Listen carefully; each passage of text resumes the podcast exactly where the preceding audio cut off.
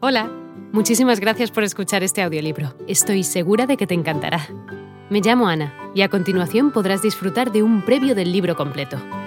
Si te gusta lo que escuchas podrás descargártelo completamente gratis desde mi web, www.escúchalo.online.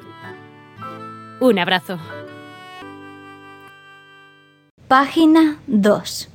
En la teoría fundamental de la reanimación, no veían sino extravagancias inmaduras de un joven entusiasta cuyo cuerpo delgado, cabellos amarillos, ojos azules y miopes y suave voz no hacían sospechar el poder supranormal, casi diabólico, del cerebro que albergaba en su interior.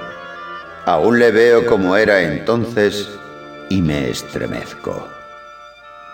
Su cara se volvió más severa, aunque no más vieja. Y ahora Sefton carga con la desgracia y West ha desaparecido. West chocó desagradablemente con el doctor Halsey casi al final de nuestro último año de carrera, en una disputa que le reportó menos prestigio a él que al bondadoso decano en lo que a cortesía se refiere afirmaba que este hombre se mostraba innecesariamente e irracionalmente grande. Una obra que deseaba comenzar mientras tenía la oportunidad de disponer de las excepcionales instalaciones de la facultad.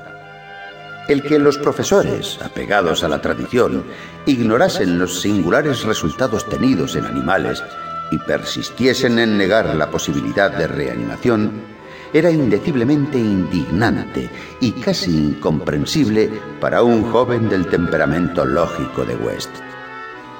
Solo una mayor madurez podía ayudarle a entender las limitaciones mentales crónicas del tipo doctor-profesor, producto de generaciones de puritanos mediocres, bondadosos, conscientes, afables y corteses a veces, pero siempre rígidos, intolerantes, esclavos de las costumbres y carentes de perspectivas.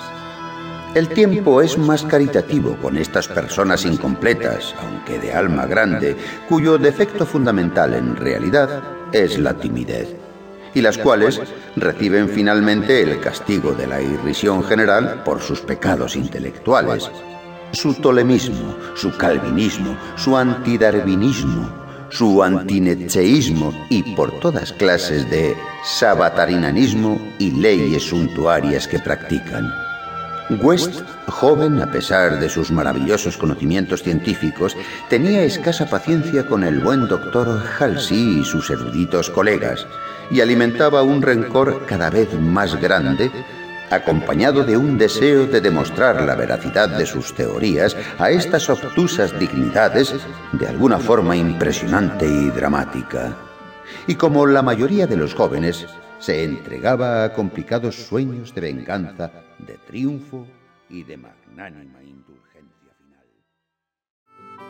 Hola de nuevo. No está mal para ser solo una pequeña muestra, ¿verdad?